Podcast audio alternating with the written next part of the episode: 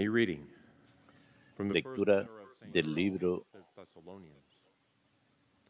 Brothers and sisters, de la primera carta de San Pablo a los telas- tesalonicenses. Hermanos, ¿saben cuál fue nuestra actuación entre ustedes?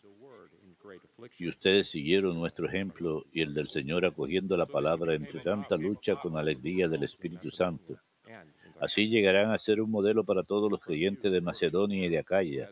Desde su comunidad, la palabra del Señor ha resonado no solo en Macedonia y en Acaya, sino en todas partes. Su fe en Dios había corrido de boca en boca, de modo que nosotros no teníamos necesidad de explicar nada, ya que ellos mismos cuentan los detalles de la visita que les hicimos, como abandonando los ídolos se volvieron a Dios para servir al Dios vivo y verdadero y vivir aguardando la vuelta de su hijo, de su hijo Jesús desde el cielo, a quien ha resucitado de entre los muertos y que nos libra del castigo futuro. Palabra de Dios, te alabamos, Señor.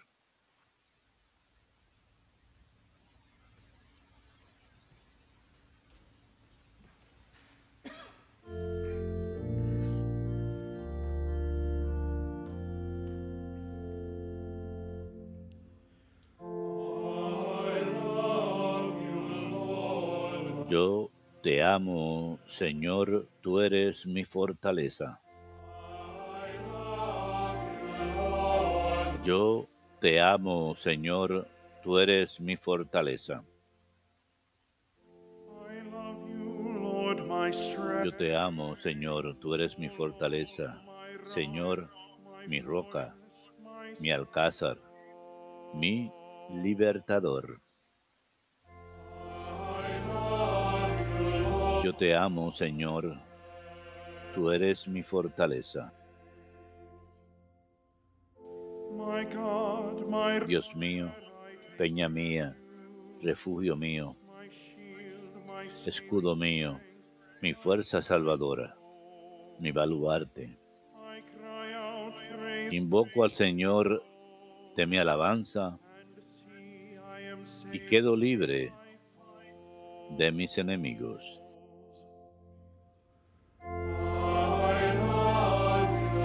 Te amo, Señor, tú eres mi fortaleza.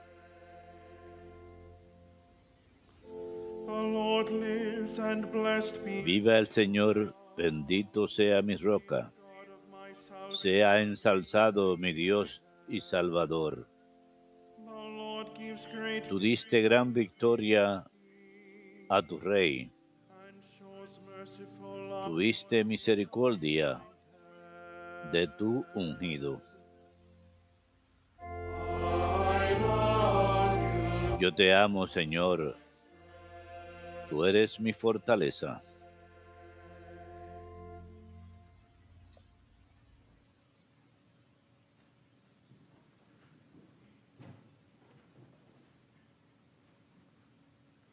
I apologize. This was supposed to be the first reading. A reading from the book of Exodus. Lectura del libro del Éxodo. Así dice el Señor, no oprimirás ni dejarás al forastero porque fueron forasteros ustedes en Egipto. No explotarás a tu viuda ni a tus huérfanos, porque si los explotas y ellos gritan a mí, yo los escucharé. Se encenderá mi ira y los haré morir a espada, dejando a sus mujeres viudas y a sus hijos huérfanos. Si prestas dinero a uno de mi pueblo, a un pueblo, a un pobre que habita contigo, no serás con él un usurero cargándole intereses. Si tomas en prenda el manto de tu prójimo, se lo devolverás antes de ponerse el sol, porque no tiene otro vestido para cubrir su cuerpo. ¿Y dónde? Si no, se va a acostar. Si grita a mí, yo lo escucharé, porque yo soy compasivo. Palabra de Dios, te alabamos, Señor.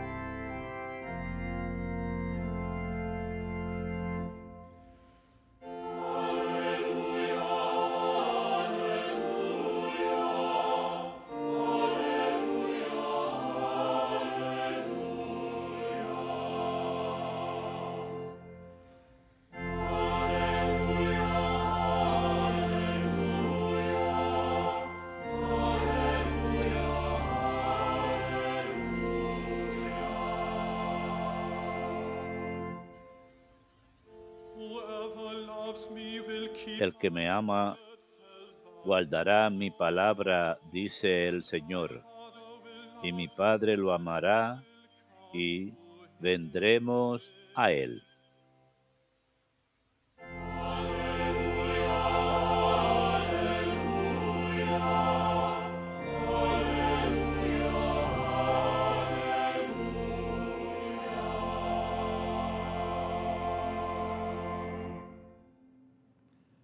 Dominus vobiscum. Et. Lectio Sancti Evangelii secundum Matteum. Gloria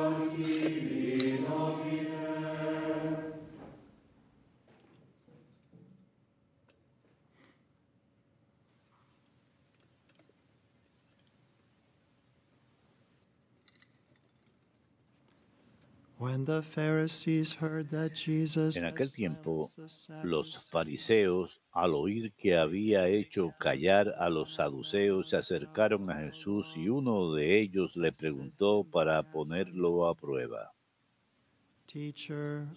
Maestro, ¿cuál es el mandamiento principal de la ley? Él le dijo, amarás al Señor tu Dios con todo tu corazón, con toda tu alma y con todo tu ser. Este mandamiento es el principal y primero. El segundo es semejante a él. Amarás a tu prójimo como a ti mismo. Estos dos mandamientos sostienen la ley entera y los profetas. Verbum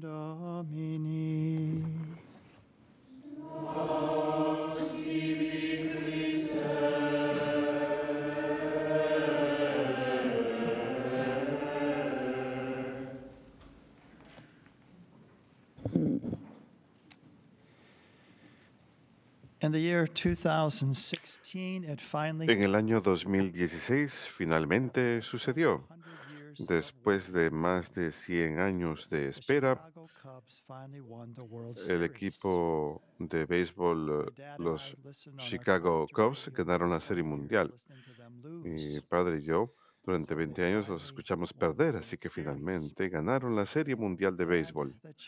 Y el eh, capellán de los eh, Chicago Cubs aquel año. Era un hombre de, de nombre Burke He told the Masters, el, padre Burke Masters. Él cuenta la historia de cómo él se crió con dos hermanos mayores y siempre eh, pasaban tiempo afuera jugando el deporte que se estaba jugando en temporada, pero en especial les gustaba el béisbol. y él quería algún día ser jugador en las grandes ligas.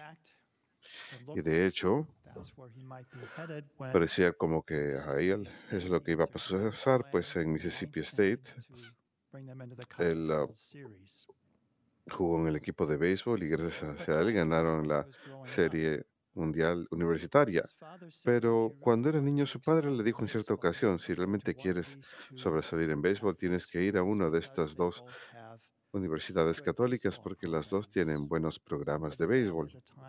La familia en aquel entonces no estaba yendo a ninguna iglesia y él tenía muy poco contacto con el catolicismo, pero eligió una de las universidades católicas donde estudió y fue en una de esas misas que él nunca había estado en una misa que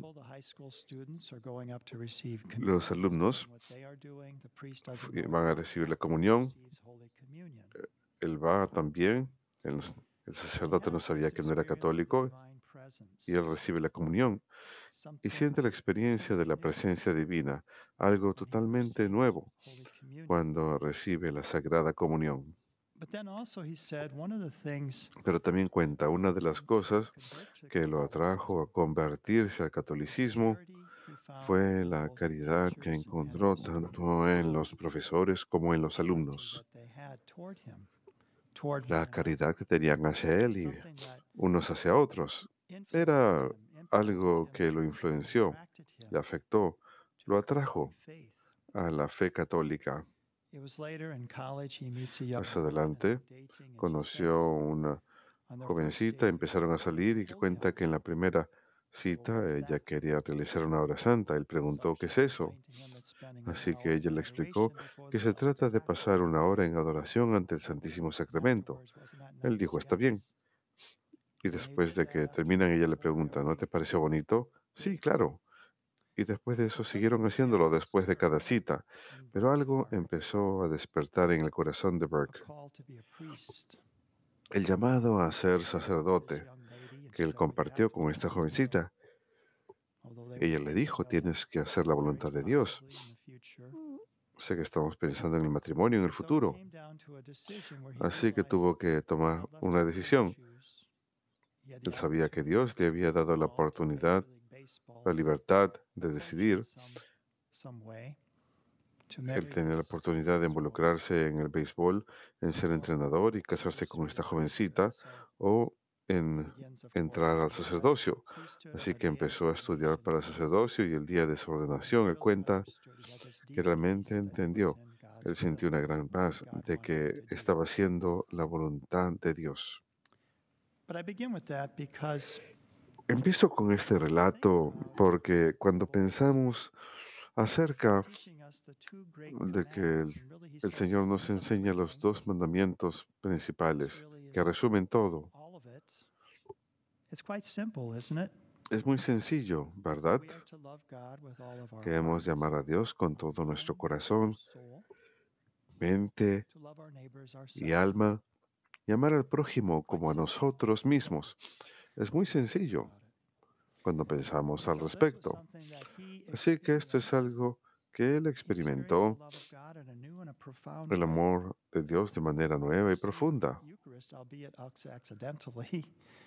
Cuando recibió la Eucaristía, que fue accidental, pero así fue, experimentó de manera profunda el amor de Dios por él. Y como ya dije antes, esta es la base de nuestra comprensión de nuestra fe. Dios nos amó primero. Él los hace cada día, siempre. Nos ama primero. Y ahora le espera nuestra respuesta. Y nuestra respuesta es pasar tiempo con Él, escuchándolo. Y que hemos de amarnos unos a otros. Esto es lo que realmente le convenció de la verdad de nuestra fe. Una de ellas, algo de ello fue también la caridad que encontró en los alumnos y profesores en esa universidad. Hace poco leí un artículo escrito por Jim Schroeder. Él es doctor y vicepresidente de un centro de psicología y bienestar. El título de su artículo es Siendo padre en la era digital. No teléfonos, no redes sociales, no arrepentimiento. Cuenta la historia de su propia familia. Dos gemelos varones y una muchachita acababan de entrar a la escuela secundaria en ese momento y él les anunció que no iba a permitir que tuvieran redes sociales ni celulares. No siempre les gustaba a los muchachos y sin embargo participaban en deportes y actividades sociales en clubes y eran admirados por sus compañeros de escuela. Y cuando llegaron a la edad universitaria, les dio mucho gusto ver cómo Emma había escrito en su ensayo para su solicitud para una beca, escribió, estoy llamada a obrar de manera intencional. Durante 17 años no he tenido un teléfono o cuenta en las redes sociales. Por más difícil que ha sido, me he dado cuenta que obrar con intención me ayuda a vivir con alegría natural y propósito profundo, sin las distracciones, sin las distracciones de un aparato. Decidí pasar mi tiempo en cosas que son importantes. Evitando la superficialidad que proviene de estar constantemente conectada a un teléfono. Pero lo que me sorprendió de este artículo es que tiene un amigo que también es profesor y de hecho es parte del panel que revisa los eh, ensayos de los últimos de los alumnos del último año de secundaria para una de las becas más prestigiosas de Indiana. Y una de las preguntas es, ¿cuál invento hubieras preferido que no se inventara? Y dijo que más de la mitad de las respuestas, por encima de bombas nucleares u otras cosas, más de la mitad, cigarrillos, las redes sociales y los teléfonos. ¿Por qué los alumnos de secundaria de último año dirían esto? Las redes sociales y los celulares. ¿Por qué no querrían que eso hubiera sido jamás inventado? Porque ellos mismos Han experimentado alguno de sus efectos negativos, que de alguna forma, cuando estamos desconectados, podemos ser bastantes malos unos con otros, a diferencia de cuando estamos cara a cara con un individuo. También recuerdo haber leído un artículo acerca de cómo cuán difícil es para los jóvenes Of course, I'm not against social media because we use it for conectarse románticamente con sus coetáneos, pues están distraídos eh, por eh, sus teléfonos o las redes sociales. Pero tenemos que meditar qué lugar ocupan estas cosas en nuestras vidas. ¿Son tiranos, constantemente exigiendo atención? Y el Día del Señor es un día en el que el Papa Juan Pablo II dijo, tenemos que vernos las caras unos a los otros, no estar tan ocupados yendo de un lado a otro,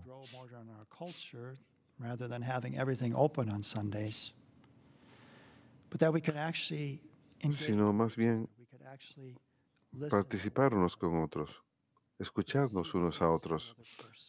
Ver la cara de la otra persona. Y ese "Other artículo concluye diciendo otros padres con hijos nos han dicho que sus hijos eran, que nuestros revolution." hijos eran líderes de una revolución de bondad. El Señor nos dice, pues, que sus dos mandamientos más grandes, las cosas que tenemos que hacer en esta vida, son amar a Dios y amar al prójimo. Muy sencillo, ¿verdad? ¿Y cómo lo hacemos? Lo hacemos pasando tiempo, pasando tiempo con Dios. Estamos, ustedes están aquí esta mañana, sintonizaron esta misa esta mañana porque quieren escuchar. Quiere pasar tiempo escuchando la palabra de Dios, escuchando música sacra, escuchando oraciones, acompañándonos, haciendo una comunión espiritual. Esas son formas hermosas en las que están eligiendo amar a Dios. Es el mandamiento más importante, el primero. Y es al amar a Dios, quien nuevamente nos amó primero a nosotros y lo hace a diario, que nosotros entonces somos capaces de amar a nuestro prójimo de manera más profunda y rica. Así que también el tener esa atención hacia los demás. it's Nuevamente, se trata de pasar tiempo, de escuchar como un acto de amor, que pasamos tiempo con los demás, que tenemos esa caridad con los demás. Hay un hermoso himno que creo que resume todo esto. Es un himno de 1200 más de mil años de antigüedad, quizá 1200 hymn años de antigüedad. Y este himno ha sido cantado en misa, en especial el jueves santo, en el lavatorio de los pies. Caritas est fera, Deus ibi est. Deus ibi You have est. to remember that. Quizás lo recordarán. O hay una versión más contemporánea, en donde la caridad y el amor prevalecen. Dios se encuentra. La manera que esto se traduce es ubicaritas true, donde la caridad es verdad. Dios está ahí.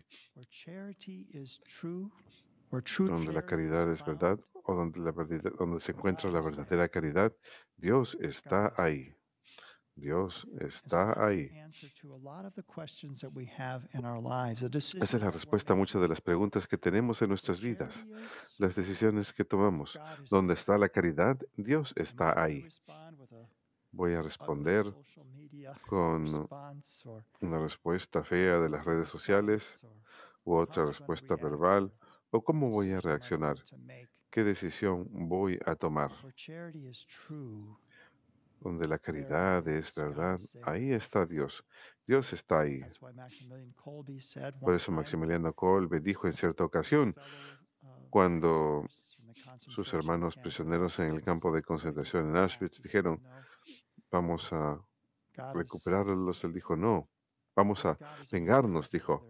No, Dios está presente solamente donde hay amor. Nuestro amor solamente es created. creador. El odio no es creador. El amor es creador. ¿Por qué? Porque Dios está ahí. los versos de este hermoso this, "The himno dicen lo siguiente, el amor de Cristo nos ha unido. Temamos y anhelemos a Dios vivo. Y del corazón. Devotamente amémonos unos a otros. Por lo tanto, congreguémonos en unidad. Y tengamos cuidado, seamos unidos de mente, dejemos de pelear. Y que Cristo nuestro Dios esté entre nosotros y juntos con los santos, todos los santos que celebraremos el miércoles, junto con los santos, contemplemos tu rostro, Señor, que es de alegría infinita por toda la eternidad. Y cada vez que experimentamos ansiedad, piensen en ese verso, ubi cari tates est vera, donde la caridad es verdadera está Dios, incluso en nuestras ansiedades y temores y lo que está pasando por nuestras mentes. La caridad verdadera, incluso en nuestros pensamientos, orando por los demás quizás, saliendo de nosotros mismos, como dice la, que hagamos la primera lectura del Antiguo Testamento, que tengamos esa caridad, en especial los que tienen necesidades, como los, las viudas y huérfanos, tan queridos para el Señor, y tantos otros que tienen necesidades particulares en este momento. Esta es la forma que nos ha mostrado el Señor. Eso es lo que Burke Masters descubrió. Gracias a Dios, la caridad de los profesores y alumnos fue algo que lo to al amor de Dios, a dar su vida por Dios en el sacerdocio. Vivamos esta vida con estos dos sencillos mandamientos, los dos grandes mandamientos. ¿Cuál es el mandamiento más grande? Amarás al Señor tu Dios con todo tu corazón, con toda tu alma, con toda tu mente. El segundo es similar. Amarás a tu prójimo como a ti mismo. La ley entera y los profetas dependen de estos dos mandamientos.